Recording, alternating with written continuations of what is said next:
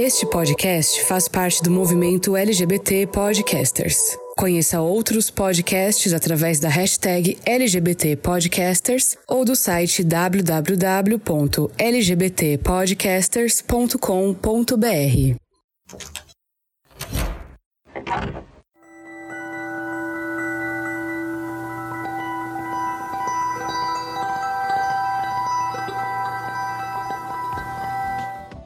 uma volta em torno do Sol. Outro dia, vi uma tirinha mostrando o planeta completando seu ciclo no cosmos e nós, humanos, aplaudindo esse momento. Cada vez que nós completamos esse ciclo, nós celebramos. Fazer aniversário é um novo ano em nossa jornada, e quando nós temos a chance de celebrar, uma série de coisas passam pela nossa mente. Hoje, nós estamos aqui, celebrando mais uma volta. E com o perdão do trocadilho, esse movimento é que nos leva para frente e a gente muitas vezes não percebe. Hoje, nós celebramos mais um ano de vida deste podcast. Quando eu olho para trás, talvez esse planeta estava nesse mesmo ponto do universo, mas com certeza eu e você não.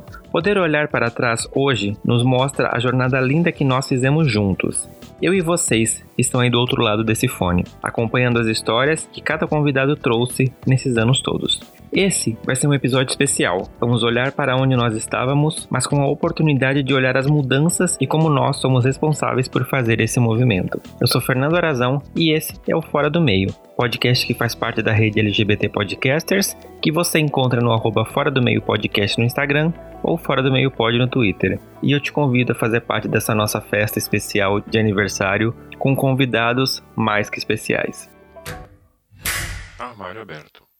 E pro episódio especial de aniversário de 3 anos, gente, esse bebê está crescendo, já está quase caminhando com as próprias pernas e eu tô imensamente feliz de estar aqui comemorando mais esse aniversário junto com você que me acompanha ouvindo esse podcast. E assim como a gente fez no ano passado, esse vai ser um episódio especial porque ele vai contar com a presença de ouvintes do Fora do Meio. E eu tenho a honra de dizer que não são quaisquer ouvintes. São pessoas que, para mim, são muito especiais. Eu vou deixar elas se apresentarem porque vocês vão entender exatamente do que, que eu tô falando e por que, que eles têm essa importância para mim. Gente, se apresentem, por favor, para a galera que está ouvindo. Olá, eu sou Nicole. Muitos de vocês devem conhecer um pouco do meu trabalho, mas não conheciam a minha voz. Eu sou uma pessoa não binária, tendo por pronomes tanto femininos quanto neutros. Sou psicóloga na prefeitura aqui da minha cidade, atendo no CAPS-AD, demandas de álcool e outras drogas, e também no consultório na rua, pessoas em situação de rua. Também atendo online, então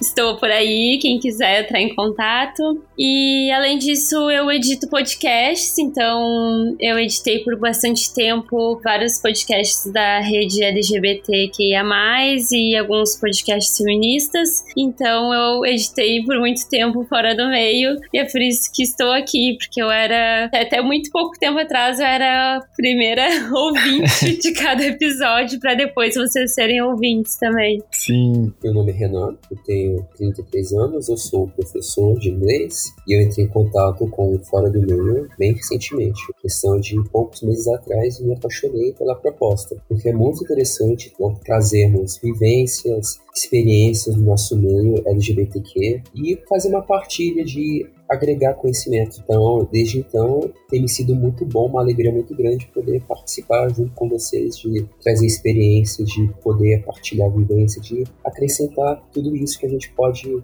viver e dividir com o outro para enriquecer as nossas vidas. Então, tem sido uma experiência maravilhosa uma alegria muito grande estar presente aqui. Sim, com certeza. Gente, eu tô até um pouco emocionado de estar aqui porque fazer aniversário é uma coisa muito. Eu gosto muito de fazer aniversário, eu, Fernando, pessoalmente. Mas olhar esse podcast que eu criei fazendo aniversário é uma coisa para mim muito significativa, porque né, vocês que me acompanham há muito tempo sabem do trabalho que eu tenho para fazer esse podcast e o quanto eu sou grato por cada conquista que a gente teve nesses últimos três anos, né? Ter contato com pessoas incríveis, que essas pessoas que vão estar aqui hoje, representando cada ouvinte que ouve esse podcast e que por algum motivo, né, não ou não gosta de né, se expor ou não pode se expor, mas que ouve o trabalho que eu faço e então eu eu quero agradecer aos meus convidados que estão aqui, né, para conversar comigo sobre essa pauta e você que está aí ouvindo, que é tão especial quanto eles que estão aqui, porque sem vocês esse podcast não faria sentido. Então, muito obrigado, parabéns para nós. E o tema desse episódio, a gente vai falar um pouquinho sobre a questão do meio LGBT. É, você lembra que no ano passado eu fiz um episódio brincando, né, com essa coisa do dentro do meio do fora do meio. Dessa vez a gente vai analisar um pouquinho o meio LGBT sob o nosso olhar individual de cada experiência de cada um. Então eu quero começar perguntando para vocês convidados, qual que era a visão que vocês tinham quando se falava do meio LGBT? O que vocês viam na televisão? O que vocês viam no cinema? Ou o que vocês viam na mídia? Afetava um pouco essa visão do meio? Ajudou nessa construção do que seria o dito meio LGBT? Como que é para vocês essa ideia, esse conceito? Então, é óbvio que a minha resposta vai ser super subjetiva, não vou conseguir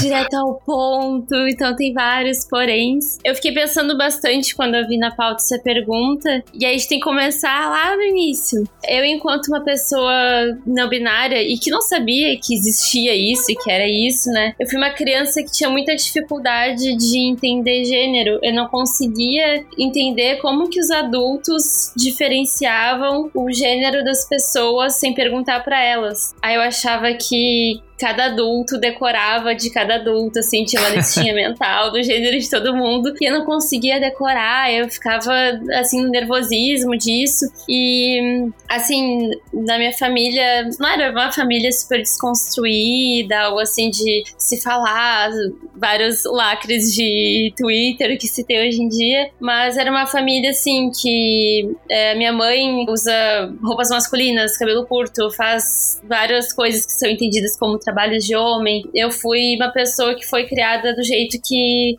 ah, com três anos eu já usava o cabelo bem curtinho porque eu não queria usar cococós na cabeça e chorava e eu queria ter o cabelo curto, igual dos meus primos. E era uma coisa muito natural, assim, roupa não tinha gênero nas crianças da família. Era, o gênero era pobre. Os primos usavam a roupa, os mais velhos, aí passava pra prima, aí depois passava pra mim, e aí ainda assim, era isso, era as roupas das crianças da família. Sim. E na época as roupas duravam muito tempo, né? E aí quando eu percebi, assim, quando eu assistia as coisas na televisão, eu acho que eu não tinha muito essa perspectiva do que, que seria coisa de menino, coisa de menina, o que, que seria algo meio LGBT, que é aquela coisa de, ai, criança viada que via tal coisa que era super de criança viada. Pra mim eram coisas de criança, não tinha essa noção, porque acho que não tinha uma, uma proibição de algo assim. E aí depois, quando eu comecei a ir pra escola, que aí a coisa começou a pegar, Uhum. porque eu gostava de assistir Power Rangers. Pra mim era só um negócio passar na televisão e eu gostava de assistir. Mas aí na hora que eu ia brincar com as crianças, tinha o, a cor do boneco lá que eu tinha que escolher. Porque. Ai, teve. Acho que a Letícia comentou alguma coisa assim também de Power Rangers no Fora do Meio, né? Sim. que me ativou também essa memória, que era isso, tinha uma cor específica que eu tinha que escolher, que era o amarelo ou rosa, e os meninos que escolhiam os outros, mas aí Sim. pra eu entender que eu não era um menino e que tinha gente que era menino e tinha gente que era menina e que os bonecos tinha cor que era pra menino, que era pra menina, que ai, pra mim era uma confusão e eu só tinha o boneco vermelho, então pra Sim. mim eu queria brigar com o vermelho, pronto, fim de história. Ah, não, aí tudo era uma função até que chegou um momento que eu comecei a me isolar das crianças, porque já me dava uma super ansiedade, assim, de. Ai, de que que ia ser, de menino, de menina. E eu acho que quando, como eu também não tinha tanto convívio com as crianças pra entender, acho que não ia criando essa noção do que, que eu assistia, se era LGBT, se não era. Eu lembro que depois, nos Teletubbies, que aí eu já tava assim na terceira, quarta série eu gostava dos Teletubbies, porque eu sabia que era pra criança menor, mas eu achava legal, eu tipo, eu achava bonito, eu achava diferente, e eu achava interessante porque tinha Pô, que ninguém sabia se era menino ou menina, e eu achava isso interessante, achava legal. Uhum. Que era que nem o cabeleireiro que eu ia, que era um tio, que era uma tia, mas que não era um tio nem uma tia, que gostava que eu chamasse de tia. Eu achava isso o auge, assim, que aí não precisava adivinhar. Os Teletubbies eu não precisava adivinhar o que, que eles eram. O cabeleireiro não precisava adivinhar o que, que era. E aí depois, assim, de muito tempo, assim, lá na adolescência, que eu acho que eu fui entender o que, que era entendido como GLS. Sim.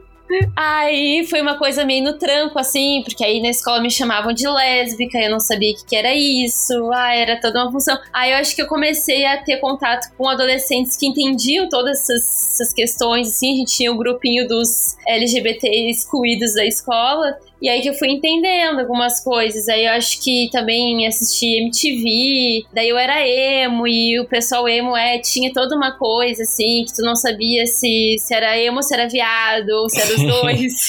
então acho que é aí que eu comecei a entender a, realmente as coisas fazerem mais sentido, assim, do que, que a sociedade via e pensava, do que, que eu pensava e do que, que eu tava consumindo. Então, o que estavam tentando me transmitir através daquele conteúdo que eu tava consumindo porque antes eu, eu achava que Sandy Júnior, quando eu era criança, eu achava que Sandy Júnior eram namorados, e aí eu brincava com as minhas amiguinhas da escolinha que a gente era namorados, então para mim aquilo eu acho que era como se fosse um negócio LGBT também, Sim. não sei o que eu pensava. Então, por aí, assim. Sim. É, só aproveitando antes do Renan falar, eu quero mandar um beijo pra Letícia. E, e, esse episódio, eu acho que foi o episódio do podcast dela, que foi o episódio dos anos 90, se eu não me engano, que a gente gravou. Ah, era e, isso. Ouvinte, se você ainda não ouviu esse episódio, por favor, vá ouvir, porque ele é muito bom. Vai lá no feed do Sapa Justa. Um beijo, Letícia. A Letícia ainda tá aqui para quebrar o recorde de maiores participações no Fora do Meio. Tô te esperando ler esse ano, hein? Então, é uma questão, assim, bem curiosa, porque quando eu era muito mais novo, não existia qualquer tipo de representatividade que não fosse aquele estereótipo batido na mídia. Uhum. Ou seja, o, a pessoa LGBTQ era só alguém caricato, alguém para servir de alívio cômico e nada mais. Personagens sem profundidade, sem uma caracterização mais humana, sem alguma profundidade maior, como os demais personagens que elencavam alguma produção, algum filme, algum jogo. Então era, assim, uma parte da minha vida muito pobre de referência. Então eu nem conseguia imaginar o que seria, por exemplo, uma comunidade LGBTQ. O que seriam essas pessoas, o que seria esse meio. Para mim, o meio nem existia, porque não era apreciado esse meio, era apenas apresentado que eram pessoas de, muito diferentes, muito diferentes do que a sociedade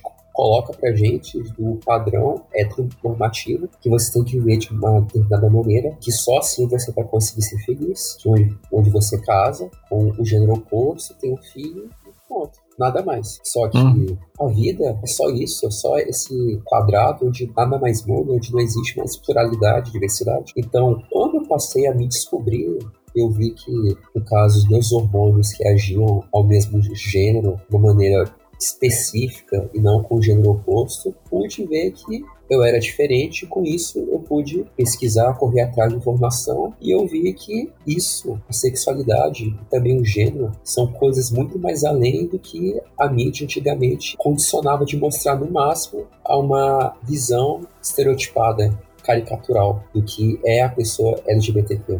Então, para mim, não, não existiu o meio. O meio está sendo justamente agora. De a gente poder, por exemplo, participar desse podcast, da gente poder contribuir com as nossas vivências, experiências, de fortalecer uma comunidade, um elo entre pessoas queridas. Então, isso para mim que está sendo o meio. E poder participar aqui é muito gostoso, é muito importante, porque é um dos passos que a gente tem que fazer, porque ainda falta muita coisa ainda para a gente fortalecer a nossa identidade, nosso meio, que ser LGBTQ é uma coisa de muito orgulho, de muita satisfação, de muito crescimento, e que a gente tem que ter, de fato, orgulho, porque é uma grande vitória a gente ter essa coragem de enfrentar todas essas normas heteronormativas que são forçadas na nossa vida desde quando elas muito pequenos e de falarmos assim, isso não funciona pra gente. A gente tem que ser feliz ao nosso modo, amando o que a gente quer, sendo o que a gente quer ser. Então, para mim, o meio tá sendo agora, felizmente. Com muita evolução, que essa evolução vem da gente. Então, a gente tem que lutar por ela. Sim, com certeza. É uma construção que eu acho interessante, porque a gente, como o Renan falou, as referências que a gente tinha no passado era justamente essa, né? Da chacota, do caricato, do alívio cômico. Então, eu não sei como foi para vocês, mas eu sempre, eu vivo falando aqui no podcast, né? Que eu olhava para essas figuras e eu não me reconhecia nelas. Então, para mim era uma grande confusão de qual tribo eu pertencia, né? Eu era emo, eu era viado, o que que eu era, afinal? Eu era um biconfuso, eu era um hétero que não sabia, sabe? Eram muitas questões. E é interessante gente vê que a gente tem muito isso em comum, né? A falta de referência fez a gente ficar muito perdido em muitos momentos. E uma das coisas que eu acho que faltou, e eu acho que talvez hoje isso esteja um pouco melhor em algumas questões, é, eu não sei vocês, mas a minha família, por exemplo, sexualidade era um tema que ninguém falava porque era justamente isso. Você automaticamente saberia que você ia crescer, arrumar uma namorada, casar, ter filhos e essa era ia ser a sua, é, esse era o caminho da vida, né, que você ia seguir. Então, quando, sei lá, a Globo exibiu América, tinha um personagem gay lá com profundidade, com questões e mostrava isso na nossa cara, as conversas é, giravam em torno desse tema, mas elas não se aprofundavam, era sempre aquela coisa do tipo assim, ai, ah, eu não aceitaria, enquanto uma parte da família dizia tipo assim, ah, se vier tudo bem, a gente entende. Era aquele conflito, né? Para vocês, assim, a família, como que era essa conversa de sexualidade? Teve esses momentos, a televisão trouxe um pouco esse debate em alguns momentos ou não? Já era uma questão que vocês debatiam antes? O tempo todo ou era só nessas coisas pontuais mesmo? Então, eu não me lembro mesmo também de conversas muito assim voltadas para esse tema, sem ser momentos de comentários de fulano e tal.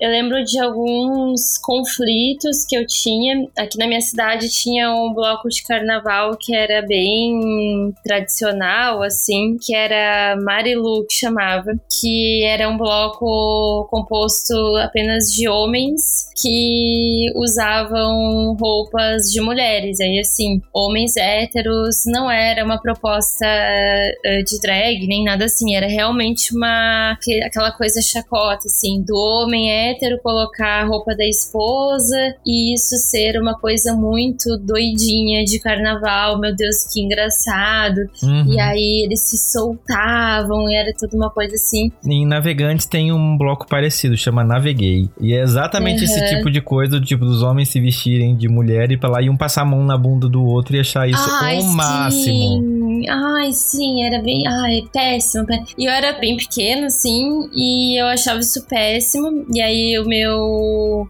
padrinho participava disso. E assim, ah, primo do meu pai e tal. Hoje, Bolsonaro.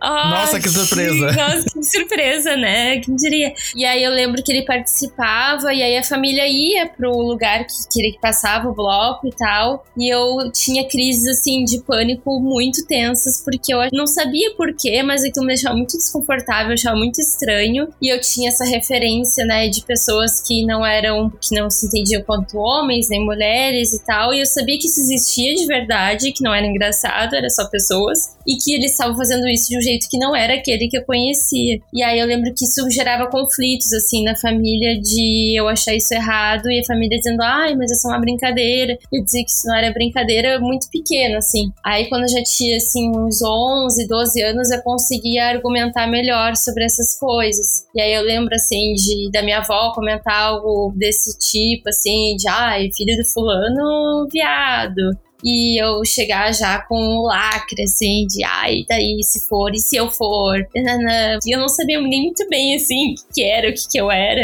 mas aí eu lembro de que eu já entrava, assim, mas todas as vezes que se falava isso era meio num, uma coisa meio estranha, assim. A família da minha mãe tem pessoas que. Tem duas mulheres que são lésbicas, mas que não se comentavam muito, assim, não se falava abertamente sobre isso. Eu acredito que mais depois, assim, da minha adolescência, de eu me colocar como uma pessoa LGBT na família e, e acho que mais acesso à informação, o pessoal foi tendo, mais acesso a estudo e também a, a televisão, tudo assim, começou a tratar de uma outra forma não ideal, mas um pouco mais, assim isso começou a ser uma coisa mais natural e essas pessoas mais velhas também da família conseguiram se colocar também de uma forma mais tranquila, da gente se já conseguir, assim, de sentar e conversar de boa sobre isso como as outras pessoas hétero da família fazem e isso não ser uma questão, assim, mas foi um crescimento para todo mundo, assim, durante minha vida. Uhum. Da minha parte, como eu falei anteriormente, está sendo muito bom essa nossa fase que estamos vivendo, porque é o momento que podemos finalmente fazer uma diferença. Na minha família, eu pude, felizmente, ser essa diferença. Porque antes de eu me assumir, quando eu tinha uns 17 anos, quase nada era conversado, e o que era conversado era aquela coisa dita, um comentário aleatório, quase sempre pejorativo, ah, o cara é viado, etc., falando da sexualidade de uma maneira desdenhosa, infeliz. Só que quando eu tive a ousadia de me assumir e muito novo em particular. Então eu meio que escancarei o tema da sexualidade de uma maneira que ninguém da minha família estava pronto para lidar diferente. Acreditavam que era uma coisa muito tabu, muito alienígena, como se eu fosse um bicho diferente, uhum. como se alguma coisa fosse mudar na minha personalidade, no meu jeito de ser. Só que passaram-se os anos e minha família pôde ver que eu continuo mesmo de sempre, com os mesmos gostos, com as mesmas questões, personalidade, e que a única coisa que muda é um pequeno detalhe da minha vida que é uma sexualidade no que diz respeito ao meu tesão e a vontade de estar com alguém do mesmo gênero que o meu. Então, eu pude, felizmente, trazer essa luz de conhecimento, diminuir um pouco o preconceito, porque não é a realidade de muitas pessoas que são hétero, porque elas vivem numa bolha, uma bolha de construção heteronormativa. Então, elas não fazem sequer ideia das necessidades, das lutas que tem as pessoas LGBTQ todo dia, principalmente das pessoas que não são cis, por exemplo, pessoas não binárias, travestis, trans. Elas sofrem muito mais do que alguém que é um gay cis, por exemplo. Então, são coisas que são imensuráveis na questão de dificuldade, na questão de preconceito, de luta, de dor. Então, se você tem a oportunidade de conversar com sua família sobre, de estender uma mão de ajuda, se eles também quiserem, é claro, porque não adianta a gente querer ajudar alguém que não está disposto, vai na mesma vibe, porque a gente acaba se machucando muito, a gente acaba depositando uma energia que não está sendo percebida e quem se machuca é a gente. Então, se existe esse espaço, é uma coisa que eu recomendo muito, porque eu pude fazer essa diferença para a minha família. Hoje a gente sabe que o indivíduo ser LGBTQ é uma coisa muito comum, muito trivial. É como um pequeno detalhe, como gostar de uma música, como gostar de uma comida. Hoje, por exemplo, a minha família, ela lida muito mais com outras pessoas LGBTQ além de mim, com muito respeito, assim, relacionamento super saudável, normal, onde a sexualidade da pessoa é um pequeno detalhe, não importa importa o que elas são e o que elas representam. E eu fiquei muito orgulhoso de ter conseguido trazer essa luz para cada um deles. Sim, isso eu acho que é muito sensacional, né? Quando a gente consegue quebrar essa barreira e abrir caminhos para outras pessoas poderem trilhar. Eu fico muito feliz de ouvir esse tipo de coisa, porque é um pouco das coisas que eu descobri que eu faço com esse podcast. E aí você ouvinte diz assim: como assim você descobriu o que você faz? Você não era proposta? Tipo, é a proposta, mas eu acho que eu. Uma coisa que eu aprendi no ano passado na terapia é o quanto o o objetivo que eu tenho com esse podcast ele é atingido pelas coisas que eu recebo de feedbacks de vocês ouvintes, né, dos convidados que estão aqui comigo falando e contando suas histórias e mostrando o quanto esse podcast foi importante. Então, eu fico às vezes até incrédulo de que eu construí essa comunidade, de fato. E eu fico me perguntando às vezes quantas das pessoas que ouvem esse podcast não teriam a chance de conhecer é, as realidades de pessoas como a Nicole, como o Renan, como todas as outras pessoas que já passaram por esse podcast, justamente porque não tem contato com outras pessoas LGBTs, porque às vezes moram numa cidade interior, porque às vezes é pequeno, às vezes você não tem essa noção de outras pessoas que são iguais a você. Para vocês, vocês conseguem lembrar, só contando uma historinha rápida antes, eu lembro de uma entrevista que a Cher falou da primeira vez que ela viu uma pessoa, um homem gay, na sala da, da casa dela e a mãe dela explicou o que era e ela achou isso super normal. Vocês lembram da primeira vez que vocês viram uma pessoa que não era hétero na vida de vocês? E como que foi esse sentimento? O que, que vocês pensaram na hora? Qual foi a reação de vocês? Acho que eu. eu não consigo lembrar porque eu tinha toda essa questão assim de. Pra mim era estranho a heteronormatividade, então acho que isso me chamava muita atenção. Lembro desse contato, assim, com adultos, de ver adultos e pessoas que não eram cis ou adultos que eram gays e tudo, mas não de super conversar e tudo. Tinha essas pessoas que também, que da família da minha mãe, mas que eu não sabia que, que era, e elas não sabiam que eu podia saber que era, assim, era uma coisa confusa.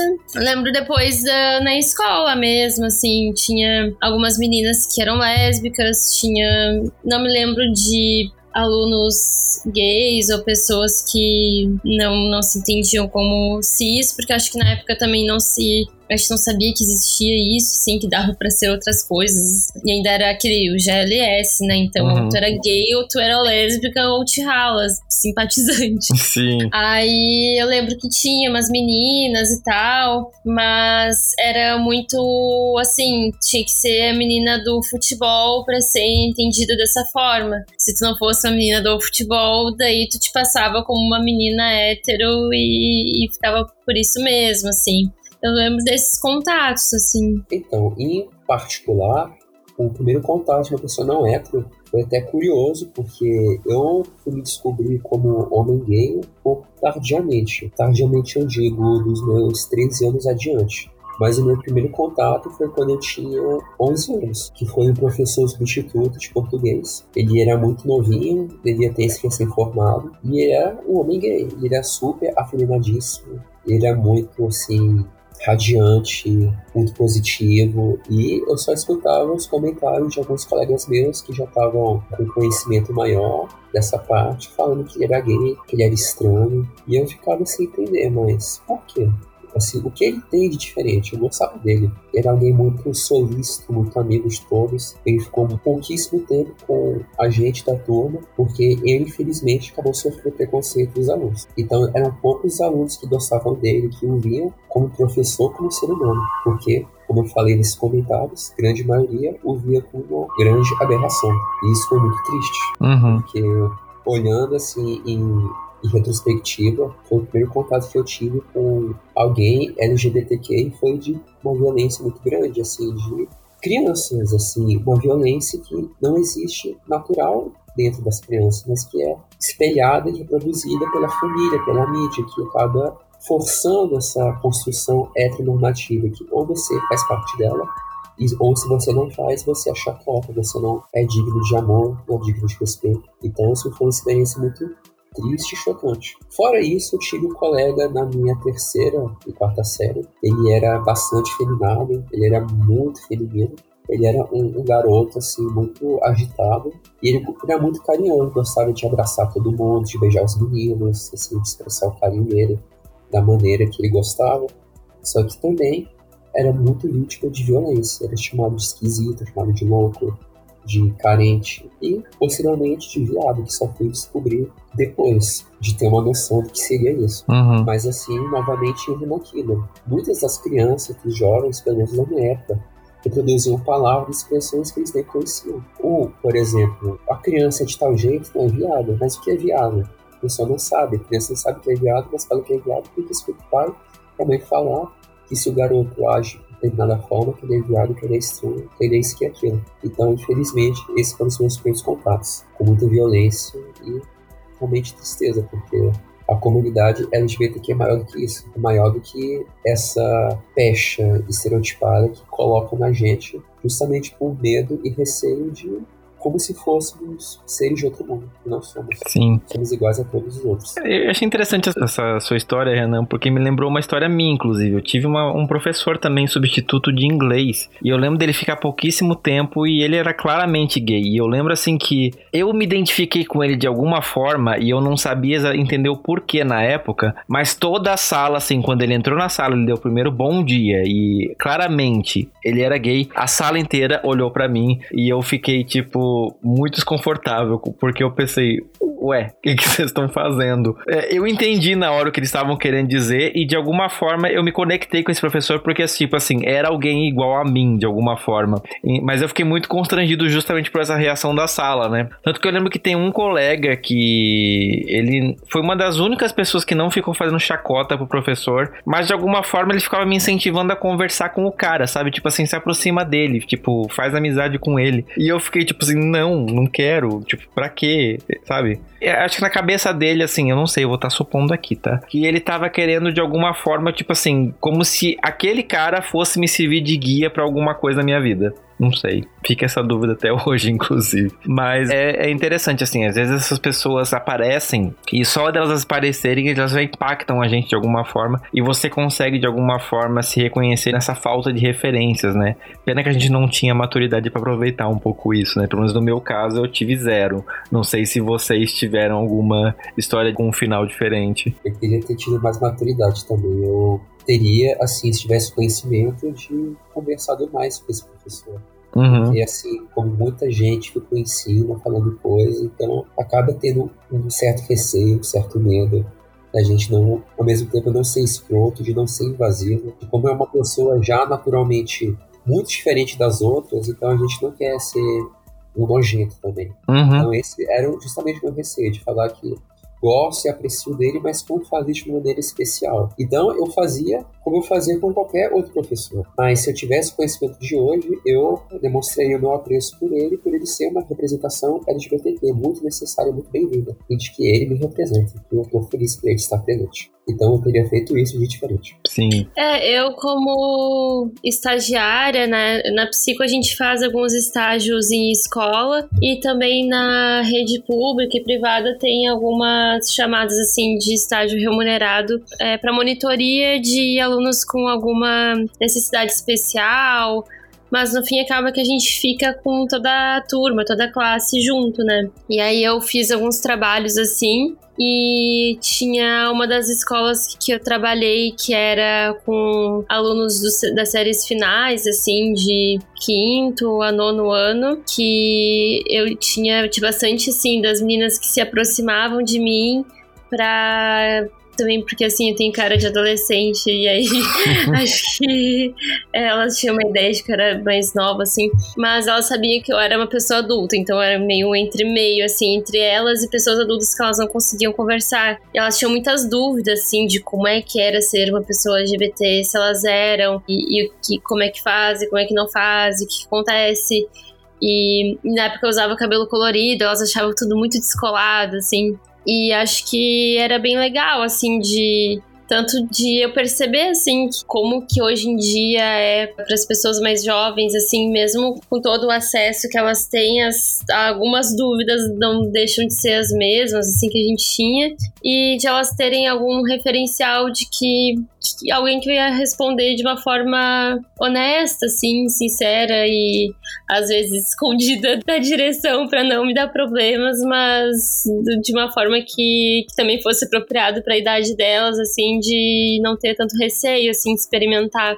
E também teve uma turma que era bem assim, jardim, não, Ai, eu sou meio atrapalhada, assim, com, com essas coisas das séries iniciais, mas ainda não era a primeira série, assim, tava se alfabetizando. E eu cheguei lá e aí era uma escola privada onde todas as professoras era aquela lógica que a professora é a tia e todas elas eram mulheres cis, jovens, hétero que tinham um comportamento bem assim bastante feminilidade assim e aquela ideia que se tem muito ainda hoje em dia de que pedagogia precisa trabalho de cuidado e aí as mulheres precisam performar aquela coisa de ser fofinha e tal. E aí eu cheguei lá de camisetão, assim, com os camisetão de super-herói, cabelo curto, para trabalhar com, com as crianças. E aí isso era bem diferente, assim, do que as crianças conheciam pelas professoras e tudo.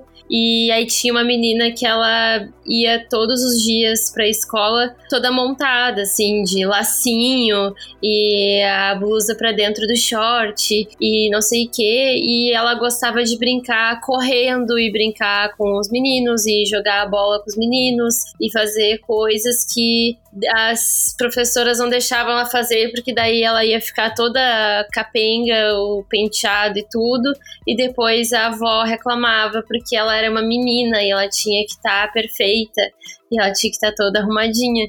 E aí eu cheguei lá e aí ela ficou. Até então acho que ela aceitava isso como uma verdade, mas aí eu cheguei lá e ela via que eu me jogava no, no chão com eles, eu jogava bola com eles e tava sempre de qualquer jeito, assim. E aí ela queria também. Aí a gente combinou, assim, já que não dava para mudar a avó dela e ela ainda não tinha idade para chegar lacrando na, na família, porque ela devia ter, sei lá, uns 5 anos. A gente combinou que então ela chegava e eu fazia às vezes uma foto, eu decorava, assim, como é que ela tava.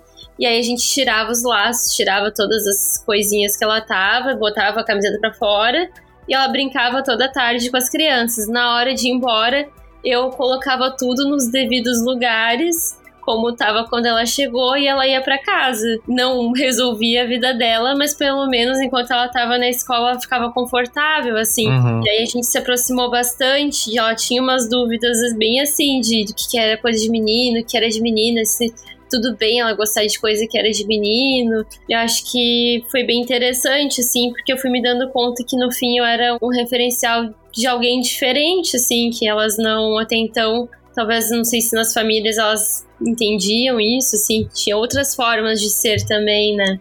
É, isso me lembra o quão urgente é a gente começar a debater essa questão de educação sexual nas escolas para as pessoas entenderem que não existe coisa de meninos e coisa de meninas no quesito brincadeira, né? Querendo ou não, assim, você deu uma felicidade para essa criança que ela não tinha. E isso é muito significativo para mim, assim, pensar que uma criança tá sendo moldada já a ser perfeitinha, a ser uma bonequinha, porque é isso que se espera de uma mulher. E quando a vontade dela não, ela tá brincando, correndo, se sujando, como uma criança deve fazer.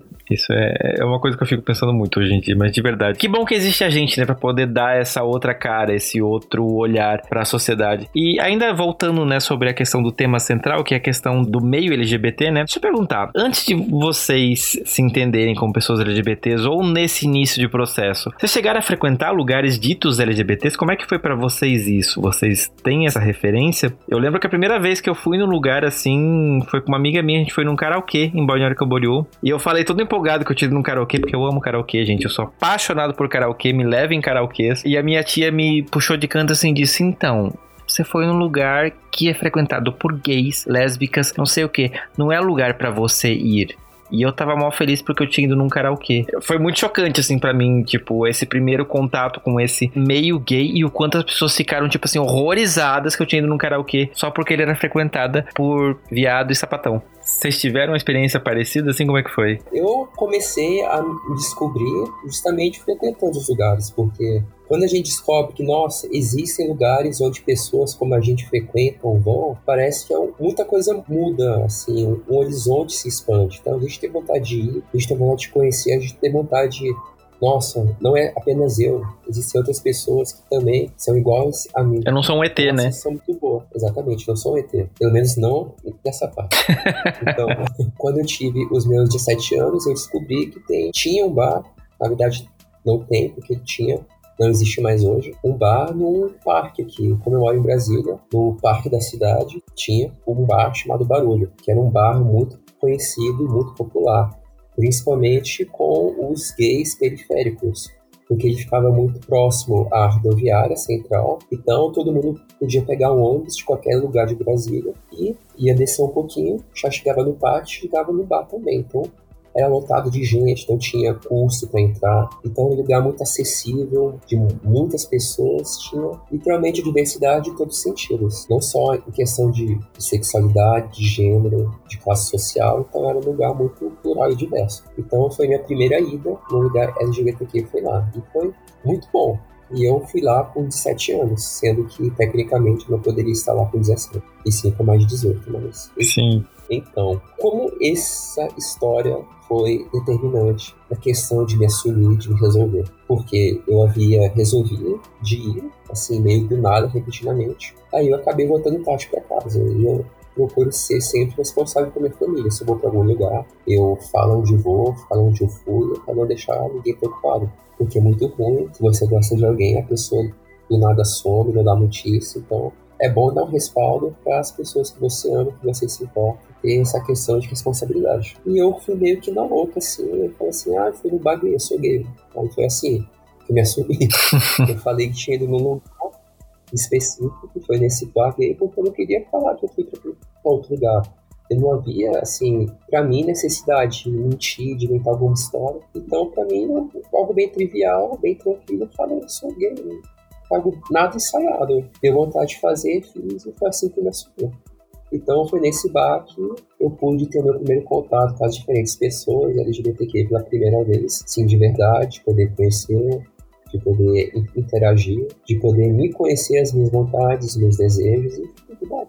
E acredito que seja um fator assim muito importante no que define o que a gente é, porque a gente só sabe do que a gente é, do que a gente gosta, a gente tem experiência, nem que seja para falar que não é a nossa praia de determinada coisa. Uhum. A gente tem que permitir.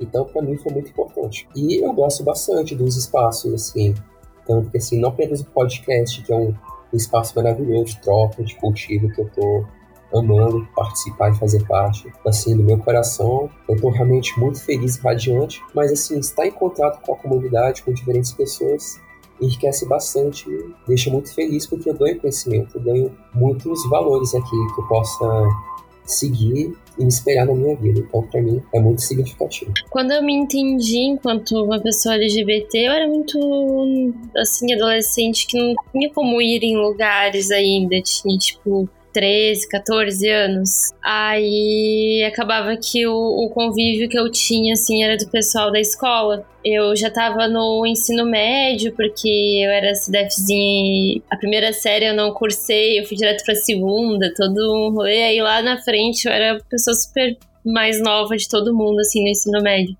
Aí a gente tinha esse grupo, assim, do pessoal meio excluídos LGBT que teve um assim, primeiro a gente só se via na escola e tal, pessoal da mesma escola. Aí teve uma vez um show da Peach na cidade que eu não pude ir porque eu ainda era mais jovem que todo mundo, não, não podia sair nessas coisas mas eles ficaram na fila, aquela, toda aquela função, ficar o dia todo na fila do show e tal. E aí eles conheceram outras pessoas da nossa cidade, que eram de outras escolas, que também eram pessoas LGBTQIA+, e, e ah, emos, coisas assim, né? E aí eles fizeram amizade.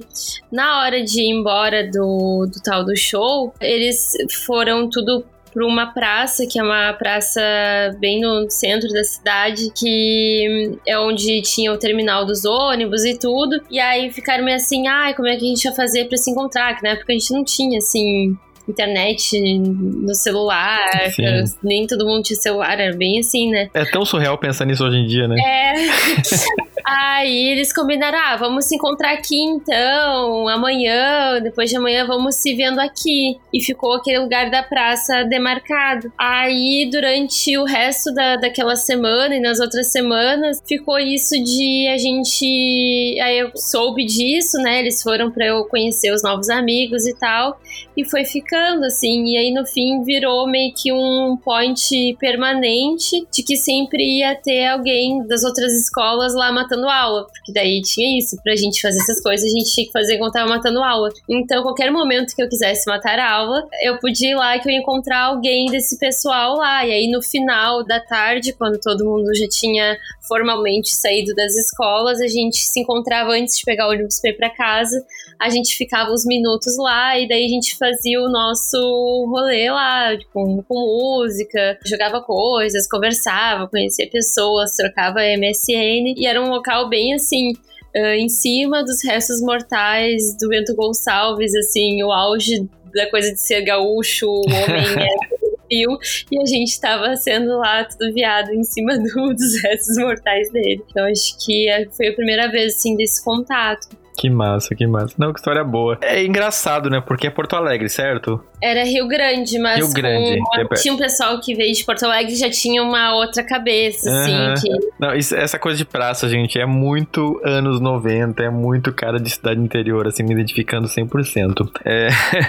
isso é tão bom. Nossa, me bateu até uma, uma saudade aqui agora. Mas, bom, mas é bacana, assim, a gente vai crescendo e vai vendo essa experiência, troca de experiência desse tipo de coisa com outras pessoas, como o Renan falou, como a Nico falou, é sensacional porque a gente não tinha outra fonte de informação na época, né? Era esse tete a tete mesmo com as pessoas que faziam parte dos nossos grupinhos ou que conheciam alguém dos nossos grupinhos. Isso era. Esse era a nossa pesquisa e era assim que você se identificava e descobria coisas no passado. Era um pouco mais trabalhoso hoje em dia, graças a Deus, tem podcast, tem essas coisas que facilitam um pouco para quem não tem acesso, né? Porque você ir para uma praça requer você pôr a sua cara, a sua figura perto de pessoas que já eram conhecidas como pessoas marginalizadas por serem LGBTs. Então, diga-me com quem andas e te direi quem és, né? Já diria... A gente saiu no Jornal da Cidade, saiu uma notícia no Jornal da Cidade. Nem podia isso, porque um monte de menor de idade, primeira página do jornal, novo point GLS da cidade, jovens frequentam a praia. Foi um fuso-e. Eu não tava na foto, então foi susto, mas pra quem tava lá matando aula e sendo viado, teve um grande fuso-e, assim. Não, eu imagino, eu imagino. E que bacana que tem isso, né? De alguma forma, a gente da comunidade sempre conseguiu dar o nosso jeito de se unir, de fazer as coisas acontecerem. Hoje, com as redes sociais, com a mídia, como que vocês encaram que tá essa movimentação da galera LGBT? O que, que melhorou na opinião de vocês e o que, assim, vocês queriam que tivesse na época de vocês que ia facilitar muito a vida? Acho que para mim, assim, os podcasts foram bem interessantes, assim, quando eu comecei a ouvir podcast, participar da podosfera de uma forma mais ativa, foi importante porque eu acho que é uma forma mais afetiva, assim, e acho diferente do que a gente lê um relato no blog ou qualquer outra coisa, a gente ouvir as experiências de outras pessoas. Eu me entendi enquanto uma pessoa não. Até então eu não sabia o que eu era, não sabia onde eu estava na sigla, sabia que eu era uma pessoa LGBT, mas não sabia onde que eu estava na sigla. Aí eu editando um podcast, acho que era o Hora Queer com a Apenas Cup, que foi me caindo todas as fichas, assim, enquanto eu tava editando, toda aquela narrativa era exatamente as coisas que eu sentia e eu entendi que talvez eu fosse uma pessoa, então, não binária, que não é algo que eu não tinha acesso à informação de procurar na internet. Eu sabia que existiam pessoas não binárias, mas eu nunca tinha ouvido o relato de uma pessoa não binária para entender que isso era isso, sabe? Uhum. Então, eu acho que, para mim, assim, o mais importante foi esse contato com a podosfera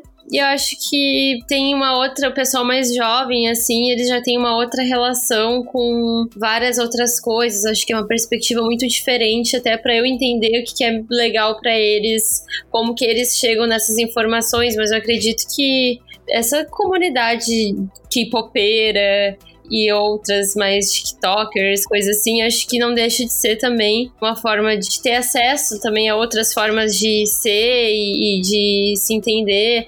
Acho que o pessoal K-Popper deve ser mais ou menos como era os emos, que a gente não sabe se é emo ou se é viado ou se é os dois. acho que o pessoal do K-pop também seja algo assim. Acho que.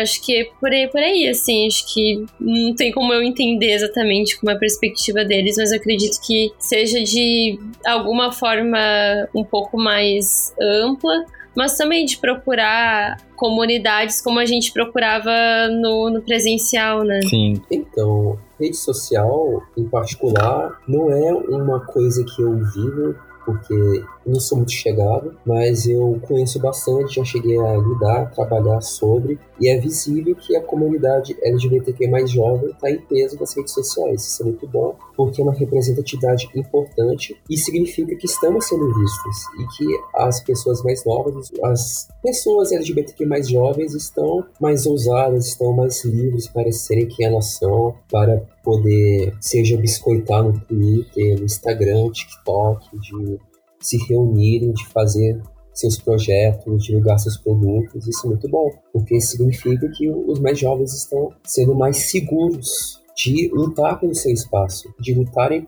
para produzir a sua cultura, cultura própria LGBTQ. Então, isso é muito importante para que a nossa luta continue seguindo para que conseguimos alcançar mais conquistas. Então, apesar de eu não ter redes sociais, não seguir nada, eu consigo acompanhar o desenvolvimento, por exemplo, Twitter, Instagram, TikTok, e é nítido que a nossa comunidade está firme e forte, com uma aceitação muito boa e positiva. Ou seja, faz parte de uma nova cultura que é a diferentes culturas que existem hoje. Por exemplo, a, tem a cultura do K-pop, do pagode, do funk, tem a cultura de N coisas, de comics, de games, de reality shows, ou seja, existe a própria cultura do próprio mundo fechado LGBTQ e a comunidade LGBTQ está no meio de tudo isso. Você encontra pessoas LGBTQ no, no funk, você encontra nos games, em streaming, você encontra nos podcasts, você encontra em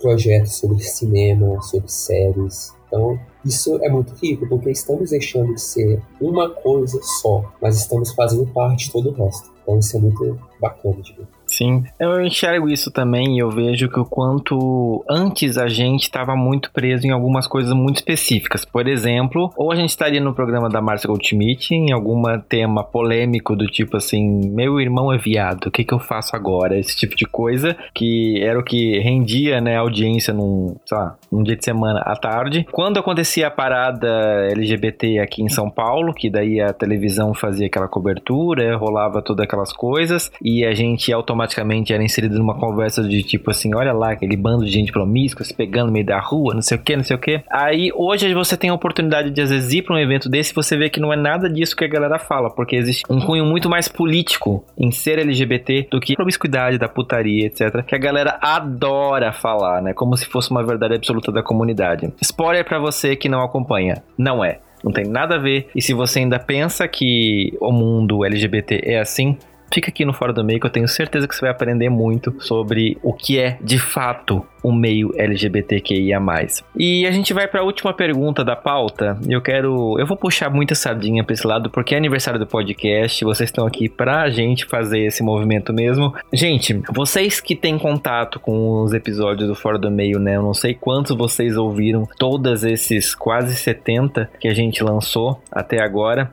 Uau, quase 70. Meu... Gente, esse momento de aniversário é um momento que eu olho para trás. E sabe quando você vê a criança e você vê que ela cresceu assim? Eu tô nesse momento agora aqui com vocês. Nick, e Renan, como que esse podcast ajudou vocês a ter um entendimento maior e ou melhor da comunidade LGBTQIA+. Como que esse contato com esse trabalho agregou na vida de vocês? Eu acho que enquanto para além, né, das questões pessoais assim, eu já comecei a ter contato com podcast já com olhar de psicóloga e tal. Acho que para mim foi muito importante entender algumas vivências de outros lugares da sigla que eu até tenho acesso e de ter amigos que eu acompanho, enfim assim, mas não é a mesma coisa porque no dia a dia a gente não, não fala muito sobre a experiência ou a gente vai entendendo a experiência do outro tão aos poucos, assim, por anos que a gente não se dá conta de algumas coisas específicas que acho que acompanhar o Fora do Meio me ajudou a perceber, assim, coisas também que antes eu não entendia, mas também não, não ia atrás de saber, porque era assim, ah, no meio de um assunto deles, eu não entendia alguma expressão, alguma coisa, mas passava passava reto, porque também não ia ficar buscando sobre isso, porque até então eu achava que não influenciava a minha vida saber disso. Mas hoje eu entendo que saber dessas coisas faz com que eu entenda várias outras questões deles que eu não talvez não tivesse essa percepção assim. Eu lembro que teve um episódio que falava sobre os ursos uhum. que até então meus amigos falavam ah ursos e que sei lá que eu pensava urso urso. Sei lá não sei o que eu pensava não pensava nada. E hoje pensando assim depois de entender todas as questões assim específicas dessas pessoas que se identificam dessa forma eu entendo que tinham questões que atravessavam um amigo em específico que ele não era às vezes lido da mesma forma entre a comunidade ali padrãozinha, que eu não entendia que isso acontecia, porque talvez eu não estava entendendo o que está acontecendo entre aquelas pessoas. E aí agora como psicóloga assim me fazia muita falta também ter essa percepção de outros lugares que não quer dizer porque eu sou LGBTQ, mas que eu vou saber atender todo mundo da, da mesma forma, né? A gente precisa seguir buscando outras perspectivas. Também eu aquele do PrEP do PEP também me tirou dúvidas que eu nem sabia que eu tinha, que iam me surgindo assim ao longo. E aí agora também eu fiz a capacitação para fazer testagem nas pessoas e para mim foi diferente, assim, primeiro ter trabalhado com aquele episódio para depois fazer isso, porque talvez eu fosse fazer de uma forma meio robotizada o teste das pessoas e aí eu ia passar o resultado de uma forma até empática, mas não entendendo tão bem como que é acompanhar a vivência de uma pessoa que passou pelo teste ou uma pessoa que já está uh, eh, se prevenindo antes disso. Então, agora eu já entendo que eu tenho já um outro olhar sobre essas coisas. Acho que foi bem importante, assim, nesse sentido. Para mim, o podcast ele tem sido uma descoberta muito boa, porque ele não é exatamente fora do meio, ele vai além do meio. Tanto que um dos que eu, assim, mais gostei até então foi que fala justamente da morte, porque não é um tema que você vê em qualquer podcast, seja do assunto que for, do que ele gosta de focar e ter como objetivo. Então, falar sobre a morte, sobre como as pessoas lidam com a morte, é um, de uma profundidade muito grande. Foi tratado com a delicadeza e seriedade que realmente merece ser tratado um assunto que é assim tão delicado e ao mesmo tempo tão presente na nossa vida, porque cedo ou tarde a gente acaba sempre lidando com essa questão da morte, da perda, do luto. Então, foi um dos melhores episódios para mim, de fora do meio, porque principalmente foi além do meio, porque foi algo muito humano, assim, que realmente mexeu bastante comigo, gostei bastante. E, inclusive,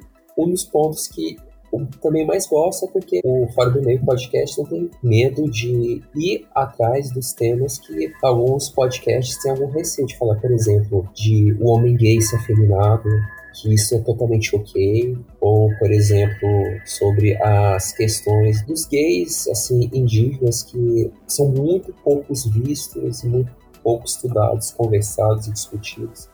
Então, ir atrás desses assuntos que alguns podcasts, algumas pessoas não têm o interesse, o engajamento de ir lá atrás, fazer uma pesquisa, buscar pessoas para partilhar um pouco da vivência, faz uma diferença muito grande, porque traz de fato a diversidade do nosso mundo. Isso é algo que de fato tem que ter muito orgulho, porque está realizando a proposta de maneira excelente, que é de trazer a diversidade pluralidade no meio, não só do próprio meio, mas também de assuntos que vão além do meio, assuntos humanos da nossa vida, da nossa existência. Então, tenho muito orgulho de estar presente aqui. Espero poder participar mais vezes. Gosto bastante, tem sido uma experiência única, inesquecível, também por conhecer várias pessoas. Eu, em particular, sou um cara mais sozinho, mais introspectivo, então é uma chance muito gostosa de poder interagir, conversar, de conhecer pessoas e suas realidades diferentes e aprender com elas. Então, sou bastante grato. Realmente, é, acho que para além de da gente pensar no Fora do Meio em todas as letras da sigla, também ele atravessa as vivências para além disso, porque isso é só mais uma coisa que faz parte da nossa identidade, né? Mas para além disso, como que é o nosso dia a dia, quais são as nossas outras vivências, né? Para além da sexualidade, acho que isso é bem interessante. Eu, eu fico muito contente de ouvir isso. Essa pergunta, ela foi uma pergunta capciosa que eu incluí na pauta, porque é, é muito louco para mim. Eu, eu, penso esse podcast, cada temporada dele, com um fiozinho condutor, como eu falei para vocês no episódio passado, né? Eu coloco um tema para mim e eu tento seguir os episódios dentro dele. E para mim, como produtor de conteúdo, eu talvez seja até um pouco suicida, entre aspas, com esse podcast, porque eu acho que muitos dos temas que eu trago não trazem audiência pro podcast. Mas eu não me importo. Meu objetivo aqui não é ter números, não é ter uma grande audiência. Eu quero que. O meu principal objetivo com esse podcast é que você que está ouvindo termine um episódio e pense que o seu tempo você ganhou de alguma forma, que você aprendeu alguma coisa de alguma forma, que eu te agreguei de alguma forma, seja com uma experiência minha, seja com uma experiência dos meus convidados que estão aqui compartilhando com a gente. Eu sempre falo que a grande maioria das coisas que eu aprendo com esse podcast são coisas que vão vão muito além da minha realidade de homem cis branco. Okay. Tem muitas vivências que eu jamais passaria perto, que eu jamais teria contato porque eu não nasci dessa forma. E eu acho que esse podcast é a chance que eu tenho de evoluir como ser humano ouvindo essas pessoas e, consequentemente, deixando você que tá aí do outro lado desse fone ouvir também. Então, cada episódio desse podcast é um presente para você ouvinte. A gente tá fazendo três anos, mas cada feedback que vocês me dão dizendo, nossa, eu não imaginava tal coisa, ou eu não pensei em tal coisa, ou eu não sabia o que era urso, agora eu sei, vale cada hora, cada trabalho, cada segundo que eu passo pensando, produzindo, estudando e fazendo as coisas para cada episódio desse acontecer. Esse pode ter sido um episódio que você pensou, ah, um episódio de aniversário, um episódio mais leve, geralmente eu trago essa pegada, mas é um episódio que também vai deixar você para pensar. Por quê? A gente tá aqui com um episódio especial e a gente vai daqui a pouco pro lado B dessa conversa, né? A gente vai ter uma continuação. Então, gente, eu quero dizer para vocês, ouvintes que estão aqui, que estão em casa, esse aniversário, ele é nosso, é da nossa relação e eu sou muito grato pela existência de todos e de cada um de vocês que estão aqui comigo construindo essa comunidade chamada Fora do Meio Podcast. Muito obrigado. Se joga.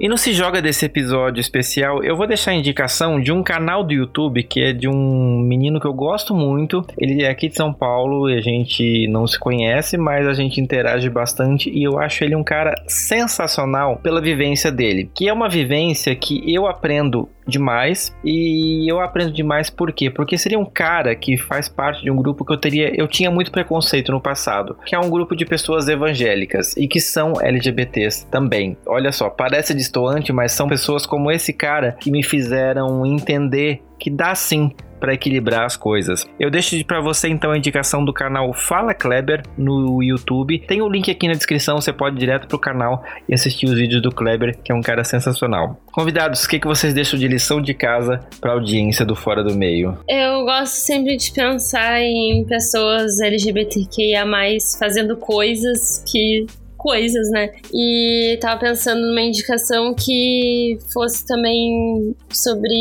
isso e não só sobre pessoas LGBTQIA+, falando sobre ser LGBTQIA+. Então, tá pensando em indicar o Queers and Dragons, que é um canal na Twitch e também eles estão no Twitter, que é um pessoal que joga D&D, uh, RPG, e, e, é muito legal ver, assim, porque o pessoal pensa bastante em RPG, D&D como algo, ah, do cara cis, hétero, nerdola, que fica brincando de boneco pra fazer coisas bobas. E aí, quando a gente vai jogar com pessoas que já têm uma outra perspectiva, a própria construção de personagens, a forma com que vai lidar com diversas situações é bem diferente, assim, acho que é bem interessante. Eu gosto bastante de jogar, de assistir pessoas também jogando, então essa é a minha indicação. Minha indicação é parecida com a primeira que eu fiz, na minha primeira participação, porque eu gosto bastante de games e acredito que existam muitas poucas referências de games com matemática LGBTQ. Então, poder dar essa contribuição é muito bacana. Então, a minha recomendação de hoje é de um RPG que muitas pessoas acredito que conheçam o nome da série, mas tem um pequeno detalhe. A série de RPG chama-se Persona da franquia Shin Megami Tensei. Muitas pessoas acabam conhecendo mais a partir do 3. Persona 3, Persona 4, Persona 5. Mas poucos conhecem a duologia Persona 2, que são dois jogos. E foi um dos primeiros RPGs, foi o primeiro jogo que eu tive contato quando era criança, adolescente, que eu pude ser apresentado a um protagonista gay. E melhor ainda, um gay afeminadíssimo. E foi muito maravilhoso porque ele é tratado de maneira excepcional. Nunca ele é questionado pelo jeito dele, nunca isso é tabu ou vítima de preconceito, e o preconceito que ele enfrenta de pessoas aleatórias, ele mantém a cabeça erguida e segue sendo um rapaz muito foda e muito firme. Inclusive, ele faz par romântico contra o protagonista, e é canônico. Ou seja, foi muito ousado, foi muito aclaim da época. Então, é um RPG que eu gosto bastante de recomendar pelo conteúdo LGBTQ, de normalizar, de trazer um personagem afeminado, gay, com uma luz positiva, que é alguém que tem muita coragem, que é tão capaz quanto todos os outros personagens presentes. Em específico, a primeira parte da duologia Persona 2 Inocente 5, que foi lançado com um porte para PSP em 2011, mas a versão original dele, que só saiu para o Japão, foi de 99. Então, se você tiver um PSP ou se você gostar de emular no seu computador, procure o Persona 2 Inocente Sim. É um jogo que recomendo bastante. É um bom RPG e traz um personagem maravilhoso. É uma boa representatividade LGBT que a gente precisa. Maravilha. Nick, Renan, eu sempre falo que eu não tenho palavras para agradecer as pessoas que estão aqui. E, gente, não é força de expressão, é porque eu realmente eu sou tão grato pelas pessoas tirarem um tempinho para estarem aqui comigo conversando e interagindo e a gente criando, né, esse episódio, né, deixando essa história registrada para sempre, talvez, e a gente conseguir impactar pessoas juntos, eu de verdade, assim, eu só posso dizer muito obrigado a vocês por estarem aqui comigo e contem pra gente como que o pessoal acha vocês nas redes sociais, quem quiser trocar uma ideia, interagir. Ah, eu que agradeço, fazia muito tempo que eu não saía dos bastidores dos podcasts, então pra mim é bem legal sempre esses convites. Vocês me acham no Instagram como psi.nicole Galtério, daí é Nicole com dois L's e I. E eu tenho um podcast que é jogado as moscas. De vez em quando eu apareço lá, mas é bem raramente, porque casa de ferreiro espeto de pau, né? é Mafagafos Entre Nós o nome. Então, eu comecei ele com uma perspectiva de falar sobre a história da loucura do Foucault e trazer isso mais, tirar da esfera acadêmica e trazer uma leitura mais. uma conversa mesmo, desmistificar um pouco essa coisa de que são assuntos difíceis de conversar. Depois, quando eu fui estudando sobre outras coisas, eu vim trazendo outras coisas. E não sei quando que eu vou voltar lá, mas tem algumas coisas lá que eu produzi. Redes sociais. Como eu havia dito no primeiro encontro que eu tive com Fora do Meio, eu não sou um cara muito de redes sociais, então me encontrar é um pouco difícil. Porém, eu estou pensando em começar streaming. Então, se alguém quiser me dar uma no Twitch, meu username no Twitch é Rolfion, R-O-T-H e ON, que também é o mesmo username da Steam. Se alguém quiser me adicionar, conversar jogar alguma coisa comigo. E que também é o meu e-mail, Rolfion, R-O-T-H-I-O-N, arroba gmail.com. Se alguém quiser dar um oi, conversar, trocar uma ideia, é muito bem-vindo. Gosto de fazer amigos, gosto de contato, para mim sempre enriquecedor. Principalmente se gostar de jogar, que é meu maior hobby. Maravilha. Vai ter que ter um episódio de LGBTs gamers. Sim. Eu adorei, de verdade. Ouvintes, mais uma vez, muito obrigado pela audiência de vocês. Vem fazer parte do nosso grupo do Telegram. Vem lá conversar com a gente, fala o que você achou do episódio. Vem me dar os parabéns pelos três anos desse podcast. Tem o um link aqui na descrição do episódio. E se você quiser acompanhar as nossas redes sociais, é arroba Fora do Meio Podcast no Instagram ou Fora do Meio Pod no Twitter. Manda também sua mensagem pro e-mail fora do meio podcast gmail.com e eu quero mandar um beijo mega especial para Denise Mendes, pro Anderson da Silva e para a Beatriz Camargo, que são os patrocinadores desse podcast. E eu quero convidar você que está ouvindo esse episódio, que gosta do trabalho que eu faço aqui no Fora do Meio, a contribuir com a gente, assim como eles fazem, através das nossas páginas de colaboração. Aqui embaixo tem o link de todas elas e você pode contribuir comigo a partir de um real. Em todas essas páginas nós temos aqui alguns planos de assinatura e eu te convido a fazer parte delas. Se você contribui com a gente com um real por mês, se juntar todo mundo que ouve cada episódio, vocês não sabem a diferença que isso faz no orçamento desse podcast. Então então, quer dar um presente de aniversário pra gente?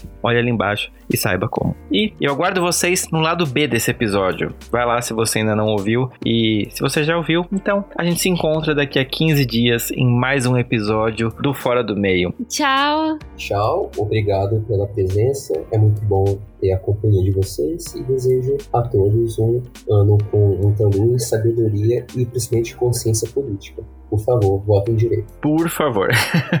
Tchau, pessoal. Até a próxima.